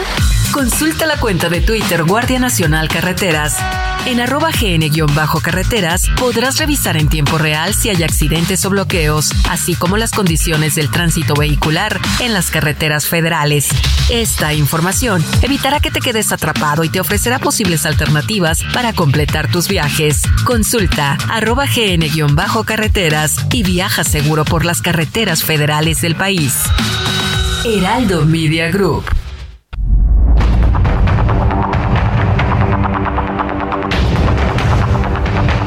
en las 7.31, las 7.31 hora del centro de la República Mexicana. Converso con el periodista Pablo Iriart a propósito de su libro el Destructor, editorial Grijalvo, en donde nos muestra pues todo un seguimiento muy bien documentado sobre el ser y hacer del actual presidente de México, Andrés Manuel López Obrador, y en donde, como nos explicó en esta primera parte de la entrevista, ya se veía su talante pues desde sus primeros tiempos, ¿no? Que era activista, ¿no? Pero yo creo, Pablo Iriart, que uno de los momentos en donde pudimos como mexicanos ver precisamente esas características eh, que tiene, que tenía y que tiene, fue cuando fue jefe de gobierno, ¿no? Fue el momento más visible, más mediático en donde pudimos detectar muchas cosas, ¿no, estimado Pablo? Sí, sí, sí, Jesús, por supuesto que sí. En esa época ocurrieron eh, primero un brinco muy fuerte de la delincuencia que luego con otro gobierno morenista bajó o perredista, pero fue un gran salto de la delincuencia de la impunidad, no se castigaron crímenes porque eran usos y costumbres del pueblo, se mandó al diablo las instituciones, se violó un amparo, doblegó al poder ejecutivo del presidente Fox con marchas para que no se le aplicara la ley y pudo y para empezar pudo ser candidato a gobierno del Distrito Federal sin tener ni la residencia ni el nacimiento en la Ciudad de México. Se brincó todas las de la ley y eso estuvo a la vista de todos. Con el desafuero, Jesús, bueno, vino la eh, una tremenda exhibición de, de, poder que lo catapultó a una gran popularidad, pero que eh, lo convirtió o él se convirtió en una víctima. Y recordemos la gran responsabilidad que tuvieron en ese entonces los diputados del PRD, hoy Morena, que le siguieron la corriente en todo. Llevaron a San Lázaro, lo recordarás, una enorme cruz de tamaño natural, con un Cristo que en la cara tenía la foto de Andrés Manuel López Obrador. a ese grado fue el victimismo. Y ahora cualquier cosa que sucede en el país es para perjudicarlo, es para hacerlo a él un eh, eh, está lleno de conjuras todo el mundo eh, en el exterior, en el interior, los empresarios, los periodistas, todo es una eterna y permanente conjura contra él y contra esos fantasmas batalla y combate. Sí, inclusive lo estamos viendo ahora en este terrible acontecimiento en, la, en el centro de migración de Ciudad Juárez, Chihuahua. Él es la víctima en este momento, ¿no? Porque todo el mundo conspira contra él y contra sus colaboradores. Sí, lo, estamos viendo día, día tras día. Eh, Pablo Iriar, pero ¿dónde está su secreto? ¿Por qué se vuelve tan popular si sus decisiones y acciones pues no lo son tanto. Es decir, ¿en, dónde está el secreto? ¿En dónde está la magia? ¿En dónde está la psicología social que ha aplicado eh, el actual presidente mexicano a lo largo de toda esta historia que nos cuentas en tu libro El Destructor? Está, radica su popularidad y su ascenso en su enorme poder. Primero, sin tener poder formal, pudo doblegar a gobiernos tomando pozos petroleros, pudo doblegar a gobiernos con plantones pequeños, eh, bueno, relativamente pequeños en eh, la plancha del Zócalo y obligaba a los gobiernos a concederle lo que él pedía. Luego, como presidente del PRD, pudo ser luego candidato al gobierno de la ciudad echando su poder por delante, hizo manifestaciones públicas y logró la candidatura. Siempre ha doblegado a las leyes, al poder formal y ha contado con la complacencia de personas que por no conocerlo o por no medir el talante de este tipo de populistas autoritarios han dicho, ya, para no tener problemas, que se brinque la ley, para no tener problemas, que sea candidato. Santiago Krill lo dijo en su momento cuando él era candidato a jefe de gobierno y Jesús Silva Herzog impugna y el PRI impugnan, eh, Santiago Krill dijo, no, no, no, no, no, frenó a Diego Fernández de Ceballos, no, no, no, déjalo competir, yo le voy a ganar en las urnas. Y el presidente Sevillo le dice a Silva Herzog, no, no lo vamos a impugnar, no hay que ensuciar de la elección a la Bastida ni a Santiago Krill. Bueno, ante eso es una imagen casi mítica. ¿Quién puede estar por encima de la ley sin tener cargo público? Bueno, solamente un Superman, una especie superior, y se le veía así, los obligaba a todos. Y ya en el gobierno, por supuesto que sí. Ahora ha comenzado a trastabillar, de no a trastabillar, a perder la ubicación, a perder el centro, y yo lo veo muy descolocado con las derrotas que tuvo. Una con la reforma electoral, el plan A, que no pasó en diciembre, luego con la elección de Norma Piña en el poder judicial, es decir, no pudo someter al poder judicial y ahora tiene dificultades para someter a la, al Instituto Nacional Electoral. Más ahora, con esto que tú señalabas, la tragedia de los migrantes en, eh, en Ciudad Juárez, que no es una tragedia en el vacío, sino que es un acto criminal del gobierno de la República que tenía bajo su resguardo a los migrantes y murieron quemados vivos. Eso es responsabilidad del gobierno y el gobierno lo encabeza Andrés Manuel López Obrador. Está descolocado, está en el umbral de la pérdida de su poder y vas a ver que se le va, sin poder, se le va a acabar la popularidad. Sí, porque esto verdaderamente pega precisamente en, los sectores más pobres, en los más desprotegidos, en los menos informados, que vaya, pues ha sido la, tierra fértil en donde ha barbechado, ¿no? Y ha sembrado y, y ha construido precisamente todo este impresionante poder como no lo veíamos, pues qué, desde tiempos de Salinas? ¿O qué, otro presidente de México ha acumulado tal cantidad de poder, Pablo Iriart? Nadie, ninguno. ¿Nadie? Ninguno. ¿Él supera a eh, todos en la historia? Ni de, ni de chiste, ni de chiste, claro, porque es un violador consuetudinario en la ley. Y si alguien está por encima de las leyes, sin cuidar siquiera las formas, es una persona de enorme poder. Yo recuerdo, él en este momento es, tiene el monopolio de la conversación pública. Él pone la agenda. Cuando una colega, reportera de Animal Político, si no mal no recuerdo, lo cuestionó y lo cuestionó, él montó en cólera y le dijo, tú no vas a fijar la agenda. Ese es el punto. El monopolio de la conversación pública no lo tuvo Carlos Salinas, Marcos cuando irrumpió, todos los medios volteamos a ver a Marcos, no al poder. Volteamos a ver a Marcos y él tomó. Aquí no ha habido momento en que el presidente suelte el, eh, el monopolio de la conversación pública.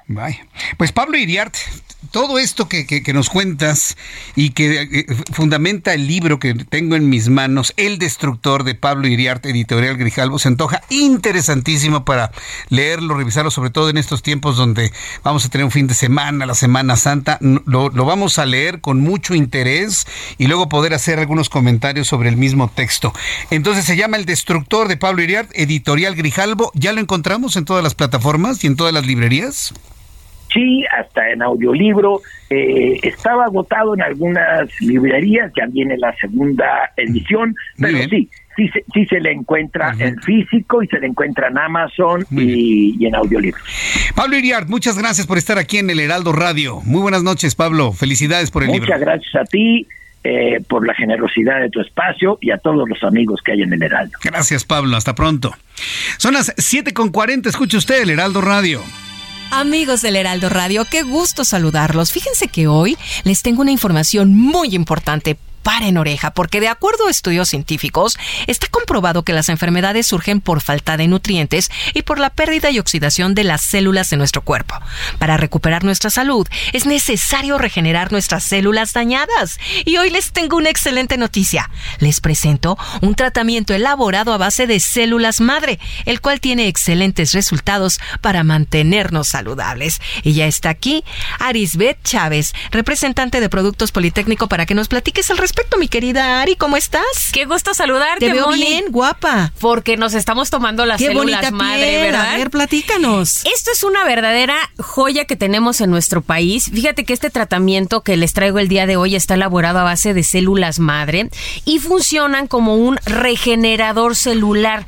Este fue investigado y aprobado por científicos reconocidos a nivel mundial este tratamiento verdaderamente te ayuda a regenerar el funcionamiento de todos nuestros órganos y los resultados para recuperar tu salud, tener huesos más fuertes y saludables y sobre todo pues lucir una piel joven y radiante. ¿Has escuchado la frase tú eres lo que comes? Eh, Por supuesto. Si estás bien por dentro Sí. y están nutridas a nivel celular, pues por fuera, claro que se va a notar en tu cabello, se va a notar en tu piel, en tus En tu uñas. salud. En tu salud definitivamente. Las células madre actualmente se utilizan para tratar más de 80 enfermedades. Nosotros tenemos excelentes resultados con este tratamiento de células madre en diabetes, lupus, cáncer, tumores, Parkinson, Alzheimer, artritis reumatoide, ansiedad, depresión y estrés, porque van directamente a tu cerebro. Claro. Puedes tener un desorden químico y no necesariamente es tristeza, sino algo le hace falta a tu cuerpo. sí. Entonces, este tratamiento funciona de maravilla. Sí. Las células madre te van a ayudar a mejorar tu sistema circulatorio, a frenar la propagación de células cancerígenas, a mejorar tu función renal y hepática y el funcionamiento del sistema nervioso central. Este tratamiento, cada cápsula es riquísima en antioxidantes. ¿Cómo andamos buscando los antioxidantes? eh? Y además Siempre. los tomas por separado. Sí. Esta cápsula te contiene la cantidad de antioxidantes necesaria y te va a dotar una gran cantidad de nutrientes a todo tu cuerpo. Ari, ¿con solo tomar una cápsula al día mejora nuestra salud? O digo, porque si es así, ¿a dónde llamo en este momento para pedir el tratamiento? Muchos de los propósitos, yo creo que de, de año nuevo es mejorar nuestra salud. Sí. Y hoy te traigo una promoción de esas que son fantásticas y que no pueden dejar pasar. Pero el número, a ver. Tienen que comunicarse al 55 56 49 44 44. Mi sugerencia es que vaya marcando y aparte el suyo. 55 56 49 44 44. Fíjate, les vamos a enviar hasta la puerta de su casa un tratamiento de 12 meses a un precio especial. Esto quiere decir un año completo, una dotación completa de células madre para un año. Y eso no es todo. Les vamos a mandar de regalo un kit de belleza. Incluye crema, jabón y mascarilla. Pero déjame platicarte que este tratamiento está elaborado, además de células madre, trae colágeno, ácido hialurónico, elastina. Son unos poderosos componentes que sí te van a ayudar a eliminar manchas, reduce el 90% de las arrugas, de cicatrices, te eliminan imperfecciones, acné y usted va a lucir una piel que le digo maravillosa y radiante. El jabón es una delicia, exfolia la piel, elimina toxinas, células muertas y la mascarilla te va a crear un efecto lifting. Si esto no es suficiente, también les voy a enviar un regalo, un masajeador que elimina dolor, estrés, tiene diferentes intensidades de masaje, luz infrarroja y además una bocina Bluetooth. Y si marca ahorita al teléfono 55 56 49 44 44, te voy a dar un 2 por 1 en los regalos. ¿Qué tal? O sea, doble paquete. Doble paquete, Para solamente van a pagar uno, sí. Vienen dos años de células más doble de los regalos, por eso tienen que aprovechar y marcar ya. El teléfono, sí. 55 56 49 44 44. Ya me lo aprendí. Reciba dos tratamientos al precio de uno. Llame en este momento. Muchas gracias, Ari. Gracias. Regresamos aquí al Heraldo Radio. Son las 7 con 44 horas del centro de la República Mexicana. Esta mañana, en la conferencia matutina, se dio un evento sin duda muy importante. El arranque de una nueva presidencia del Consejo de la Comunicación. Usted seguramente ha visto una gran cantidad de campañas eh, en donde se nos estimula pues a leer, a cuidar el agua, a, bueno, a participar como ciudadanos en las acciones que nos beneficien a todos y todo lo ha impulsado el Consejo de la Comunicación, la voz de las empresas. A partir de este momento el nuevo presidente es Francisco Casanueva Pérez. Estimado Francisco Casanueva, bienvenido al Heraldo. ¿Cómo estamos? Muy buenas noches. Muy bien, Jesús Martín, mil gracias por recibirme y tener la oportunidad de platicar con tu auditorio. Buenas noches. Buenas noches. Me gustó el arranque de la nueva presidencia del Consejo de la Comunicación, tomando en cuenta que fue en el marco de una conferencia matutina con el presidente, en donde se pudieron establecer pues líneas de comunicación entre los empresarios, las empresas de México y la presidencia de la República. Y entiendo que habrá una colaboración muy cercana. Es un buen arranque, Francisco Casanueva. Mira, definitivamente para nosotros el diálogo es nuestro principal instrumento para contribuir a las principales causas de México. En el sector privado mantenemos el diálogo abierto y propositivo con los tres niveles de gobierno y con el resto de los actores de la sociedad para impulsar los temas estratégicos para la población. Trabajando juntos y sumando esfuerzos, gobierno, iniciativa privada, industria, la comunicación y sociedad civil, seguramente podemos llegar a todos los sectores de la sociedad y generar un impacto positivo. Bien, esa es la idea, generar campañas que tengan un impacto positivo y, hacia dónde van a ir estos mensajes que van a impulsar, los, los empresarios, estimado Francisco. Mira, ya tenemos eh, nosotros bastantes campañas, o sea, sobre todo los, los movimientos, eh, destacar que nuestros movimientos sociales son a largo plazo, eh, de 7 a 10 años por lo menos, y buscamos lograr incidir y generar un cambio en los hábitos y costumbres que nos lleven a construir una mejor sociedad. Es por esto que la continuidad de los proyectos es muy importante para nosotros para alcanzar los objetivos. Durante mi gestión al frente del Consejo de la Comunicación, estaremos impulsando cuatro, cuatro campañas principalmente. Una es la de la concientización de la labor empresarial, eh, que sobre todo lo que vemos es que es una de nuestras prioridades dar a conocer por medio de la campaña de, las voz, de la voz de las empresas la dimensión social y económica que generan las empresas y su contribución para el desarrollo de México. Estamos convencidos, eh, es que, sabes que me entró, eh, eh, un segundito. Sí, no, no, hay problema. Estoy conversando con Francisco Casanueva, quien es el presidente del Consejo de la Comunicación. Ya nos explicabas, eh, Paqui, el primer, el, la primera campaña. ¿La segunda cuál va a ser? La segunda es como parte del movimiento para la salud tenemos dos importantes campañas. Por un lado, continuar a trabajar a favor de las niñas y niños adolescentes para evitar el consumo del alcohol y tabaco en menores. Y la otra es eh, todo el movimiento social denominado Libérate para promover en toda la sociedad una cultura de activación física como pilar de la salud. Con este movimiento último estamos trabajando en favor del objeto de la Organización Mundial eh, de la Salud, en donde en donde cumplimos con el con el objetivo eh, eh, que, que marca la Organización Mundial de la Salud de disminuir el 15% del sedentarismo en la población. Pues bueno, son campañas en donde me encantaría que nosotros aquí en el Heraldo Radio podamos acompañar estas campañas, esta difusión, para hacer una sociedad mejor. Estamos muy desilvanados como sociedad y lamentablemente por las condiciones políticas también muy divididos. Gran, gran reto, ¿no? Va a ser el poder generar campañas que unan a todos los mexicanos, Paqui Casanueva. Mira, realmente sí, nosotros siempre hemos uh, eh, siempre hemos tenido eh, este, tipo de retos enfrente de nosotros y lo que buscamos es eh, eh, enfrentar estos retos eh, que representan nuevas oportunidades, tanto personales como de la sociedad. Yo pienso que con innovación y creatividad en lo personal buscaré inspirar a la sociedad para tener la capacidad de reinventarnos y hacer frente a las principales causas sociales de nuestro país. La voz de las empresas juega un papel fundamental para promover el cambio de nuestra sociedad por un México mejor para todos.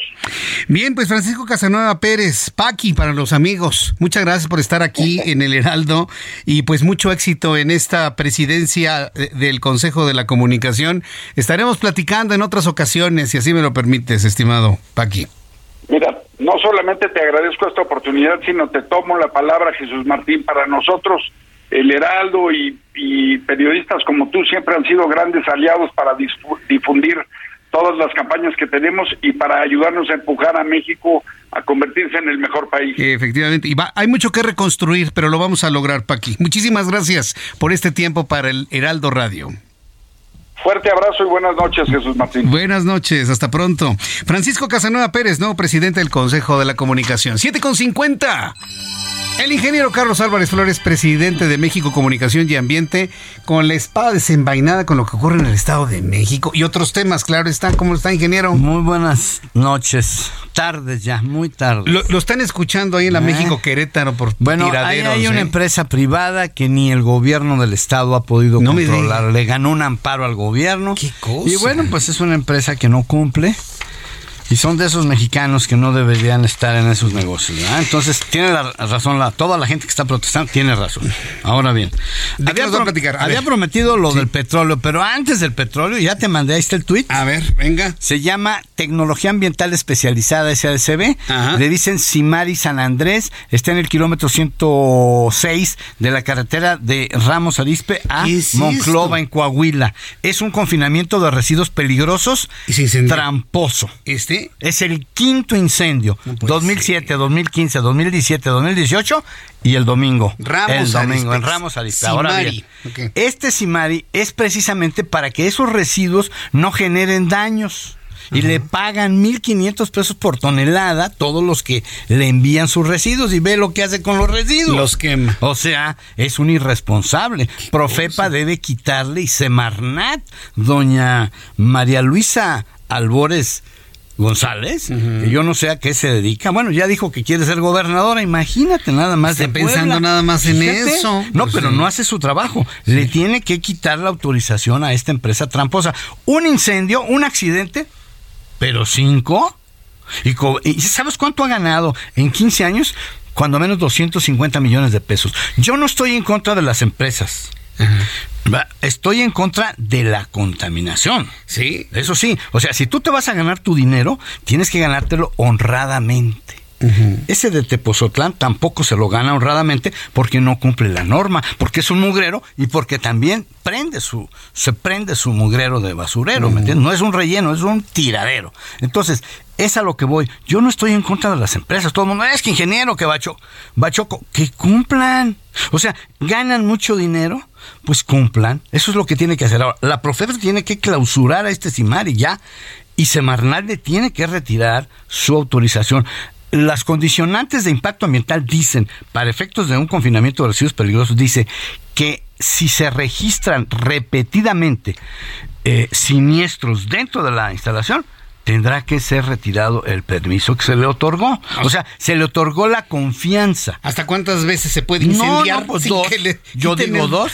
¿Dos? Pues yo digo dos, pero cinco. Cinco ya Pero como cinco. O sea, un accidente, pues te digo, un accidente, bueno, un día. Pero cinco, ¿qué hace? Te voy a decir qué hizo. Puso, rellenó sus tambores, vienen en tambores de 200 litros, tienes que identificarlos, pero hay una disposición en un almacén temporal, se llama no compatibilidad. Hay cierto material que no lo puedes poner junto a otro porque aunque hay emisiones, eh, explota. Se llama tabla de no compatibilidades. ¿Y ¿Cómo es posible que con 15 años de operar este señor, Enrique Osuna Westrup, que es el dueño, que lo conozco al, al señor, eh, eh, No entiendan, no entiendan. O sea, ¿cómo? e- e- este incendio se produce porque juntan materiales que se prenden. Exactamente, que sus condiciones y su naturaleza, al mezclar, ahí está. Ahí está. O sea, Deflagran. 10 horas, 10 horas el incendio. Fueron bomberos hasta de bueno. Entonces, esa es la petición a Profepa y a Semanal que le retiren su autorización. A él y al de Tepozotlán también. Ahí sí van a tener que mandar la. Guardia Nacional porque ese cuate. Sí, ahí tiene que mandar la Guardia Nacional. Así es. Ingeniero, nos vemos la próxima semana. le prometo más Yo llegué- temprano. Le prometo más temprano. Bueno, la semana que entra no. Ah, no, Porque, porque, yo no trabajo Santa. en la Semana Santa. ¿Y en Me- la de Pascua? Me decía mi abuela, no puedes trabajar ni te puedes bañar. Ah, sí, no hay que Hasta bañarse. el sábado. Se convierte uno en pescado. Decía mi abuela hasta el Sí. sábado. En la de Pascua. En, en la de Pa- En la- Ah, pero en la de Pascua ya no voy a estar. Entonces nos vemos hasta la Ah, siguiente. O sea que entonces. Sí, muy bien, bueno, muy bien. Nos perfecto. vemos en la que sigue. En la que sigue, correcto. Gracias, ingeniero. Qué gusto verlo siempre aquí en el. Heraldo. Ya nos vamos. Mañana Heraldo Televisión, canal 8.1, 161 de Sky HD, Heraldo Radio en México y los Estados Unidos. Soy Jesús Martín Mendoza. Gracias. Buenas noches. Esto fue Heraldo Noticias de la tarde con Jesús Martín Mendoza.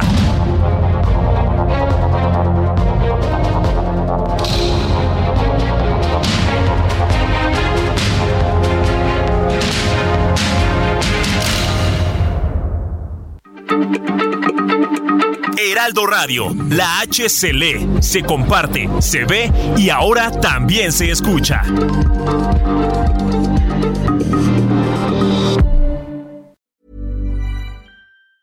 Tired of ads barging into your favorite news podcasts? Good news. Ad-free listening is available on Amazon Music. For all the music plus top podcasts included with your Prime membership. Stay up to date on everything newsworthy by downloading the Amazon Music app for free or go to amazon.com slash news ad free. That's amazon.com slash news ad free to catch up on the latest episodes without the ads.